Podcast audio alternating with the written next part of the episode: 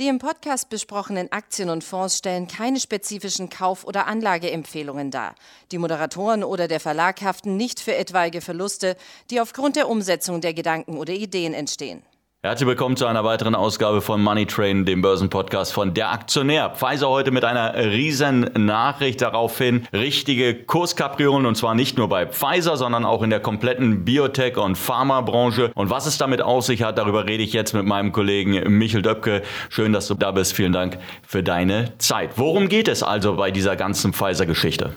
Pfizer hat ein Corona-Medikament entwickelt und hat da heute erste Zwischenergebnisse gemeldet einer Phase 2-3-Studie. Dabei handelt es sich um den Wirkstoff Paxlovid. Das ist wiederum ein Medikament, was in Form einer Tablette eingenommen werden kann, was es natürlich relativ einfach macht. Und du hast es schon angesprochen. Ähm, es ist für die Leute gedacht, die sich mit dem Coronavirus infiziert haben.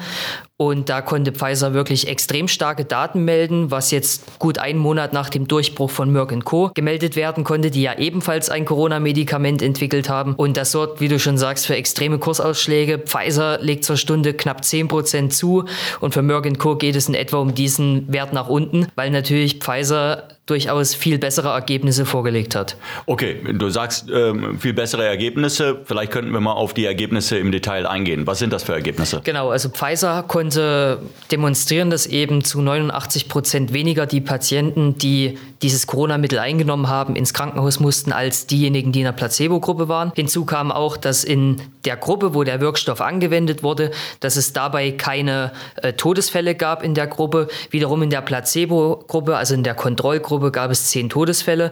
Man muss sagen, dass die Zwischenauswertung aktuell auf knapp 800 Patienten basiert. Ähm, das ist noch relativ wenig, aber Pfizer ist der Ansicht, dass die Daten ausreichen, um eine Notfallzulassung bei der FDA zu beantragen. Und das hatten wir auch schon äh, zunächst bei Merck gesehen, die den ähnlichen Weg gegangen sind, die gesagt hatten, wir haben jetzt genügend Daten gesammelt in unseren, in unseren Studien. Das heißt, wir brechen jetzt hier ab und gehen direkt äh, zur FDA und beantragen eine Zulassung, damit das auch natürlich alles möglichst schnell dann letztendlich in den Markt kommt. Aber du hast gerade gesagt, für Pfizer geht es 10 Prozent, 11 Prozent, das äh, ist die Aktie vorhin oben gewesen. Für die Konkurrenten geht es nach unten. Jetzt muss man sich natürlich fragen, okay, wenn ich mir Merck anschaue, das wäre tatsächlich ein, ein ähm, ein Medikament im Wettbewerb, das jetzt Pfizer auf den Markt bringt. Aber wir haben zum Beispiel gesehen, dass die Aktien von BioNTech auch deutlich unter Druck gekommen sind, minus 7 Prozent. Die äh, Aktien von Moderna deutlich unter Druck gekommen sind, minus 5 Prozent. Ist das eine Überreaktion vom Markt?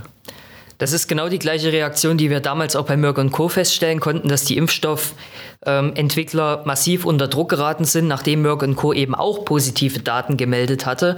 Und jetzt haben wir das gleiche Spiel wieder, dass doch der Markt denkt, okay, wenn da draußen Medikamente äh, zur Verfügung stehen, die eine relativ hohe Wirksamkeit aufweisen, und Pfizer hat ja jetzt nochmal Merck Co. klar getoppt, das muss man sagen, deswegen auch die Kursreaktion, dass natürlich trotzdem vielleicht die Impfbereitschaft derjenigen, die sich jetzt noch nicht haben impfen lassen, nicht, nicht steigt. Im Gegenteil, sie vielleicht komplett negieren und sagen, ich lasse mich nicht impfen, weil da draußen gibt es ja ein potenzielles Corona-Medikament, was mir im Fall der Fälle helfen würde. Ich finde diese Argumentation etwas über überzogen, denn Impfstoffe werden auch weiterhin ein wichtiger Bestandteil sein, um die Corona-Pandemie in den Griff zu bekommen. Okay, das klingt jetzt erstmal wie etwas, was ich schon häufiger gehört habe, aber wenn wir jetzt mal abgesehen davon uns anschauen, Du sagst es gerade, ähm, es könnte die Impfbereitschaft der Menschen senken.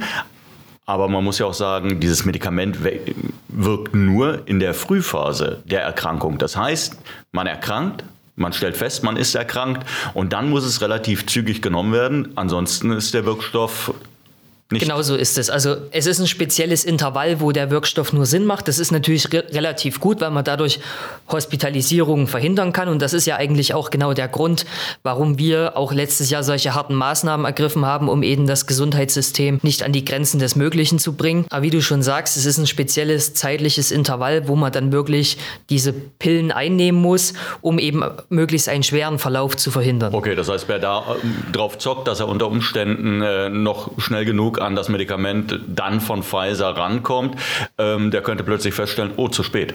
Das ist wirklich so. Ähm, natürlich, wenn die Krankheit schon fortgeschritten ist und es, wir, es handelt sich um eine schwerwiegende Lungenerkrankung und vielleicht der Patient schon gar nicht mehr in der Lage ist, die Pille zu schlucken, dann bringt das Medikament natürlich auch nichts. Also und äh, prophylaktisch ist natürlich dann trotzdem die Impfung immer noch die bessere Wahl. Jetzt hatten wir aber bei Merck gesehen, der Kursanstieg war relativ knackig am Anfang nach der Meldung, dann ging es ein bisschen zurück, seitdem hat die Aktie relativ gut durchgezogen, auch weil Merck ähm, tatsächlich schon eine hohe Nachfrage nach seinem Medikament festgestellt hat, hat ordentliche Umsatzzahlen prognostiziert.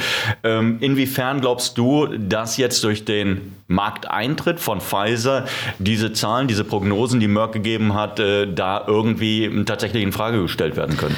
Ich denke, dass Merck Co.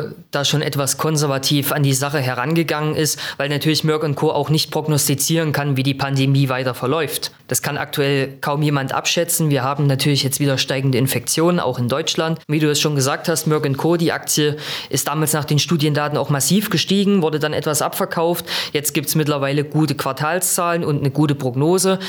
Der Markt denkt natürlich jetzt, dass die etwas in Gefahr ist. Ich denke schon, dass sich Merck Co. sein Stück vom Kuchen sichern kann, aber natürlich jetzt mit Pfizer extrem starke Konkurrenz bekommt. Ähm, was man auch sehen muss, es war ja bisher das Tandem BioNTech, Pfizer, Pfizer BioNTech. Die einen, die den Impfstoff entwickelt haben, die anderen, die dazu beigetragen hatten, unter anderem dann das dann auch zu produzieren und zu, äh, im Markt zu verteilen. Aber das, was Pfizer jetzt vorgestellt hat, ist Pfizer only. Damit hat BioNTech überhaupt Damit gar nichts BioNTech zu tun. nichts zu tun, genau so ist es. Natürlich ist sich Pfizer aber auch bewusst, dass natürlich die Impfkampagnen auch weit, ein weiterer Bestandteil äh, zur Eindämmung der Corona-Pandemie sein werden. Ähm, Pfizer hat natürlich jetzt zwei Pfeile im Köcher, natürlich den richtig gut wirkenden Impfstoff, der mit BioNTech zusammen auf mRNA-Basis entwickelt wurde.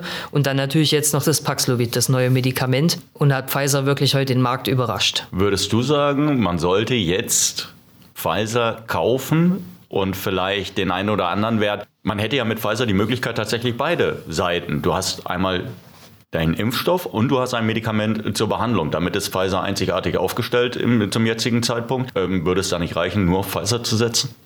Natürlich ist die Aktie jetzt äh, im vorbörslichen Handel extrem gestiegen. Also wir reden da über einen Zuwachs von der Marktkapitalisierung von etwa 25 Milliarden Dollar. Das ist natürlich schon ein ordentliches Pfund. Und genau die Frage hast du mir auch gestellt, als wir das letzte Mal hier saßen und über Merck Co. gesprochen haben. Und genau da war meine Einschätzung ähnlich. Ich habe gesagt, nicht in die Fahnenstange hineinkaufen, einen Rücksetzer abwarten. Wir beim Aktionär hatten uns damals mit einem Kauflimit bei 66 Euro äh, platziert. Das hat immer noch Bestand, das liegt noch im Markt.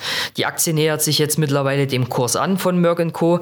Und bei Pfizer würde ich das ähnlich sehen, dass natürlich jetzt erstmal wir wieder eine Überreaktion sehen, sich die Lage dann in den nächsten Tagen etwas beruhigt und dann ist es durchaus äh, eine interessante Alternative fürs Depot, insbesondere für konservative Anleger. Sie haben es gehört, liebe Zuhörer, insbesondere für konservative Anleger Pfizer ja, dann eine interessante Alternative. Die Kaufempfehlungen für BioNTech und Moderna, die sind weiterhin gültig? Ja, definitiv. Wie ich schon äh, angeschnitten habe, die Impfkampagnen laufen natürlich weiter. Es gibt feste Liefervereinbarungen und so weiter. Ähm, es ist davon auszugehen, dass die Impfstoffunternehmen doch weiter gutes Geld verdienen und natürlich dann auch die Einnahmen eins zu eins in die Forschung gesteckt werden können. Und ich denke, das ist so der Punkt, wo wir mittel- bis langfristig hinschauen sollten. Es geht meiner Meinung nach bei den beiden jetzt weniger um die Erfolge und die Einnahmen durch den Impfstoff gegen das Coronavirus, sondern das, was die Pipeline danach bietet. Da reden wir über den Bereich der Onkologie, aber auch andere Infektionskrankheiten wie beispielsweise Malaria, wo natürlich auch immenses Umsatzpotenzial für die Unternehmen drinsteckt. Gut, dann danke ich dir schön, dass du dir die Zeit genommen hast. Wir hoffen natürlich, es hat Ihnen Spaß gemacht beim Zuhören. Wir hören uns demnächst wieder. Bis dahin, tschüss.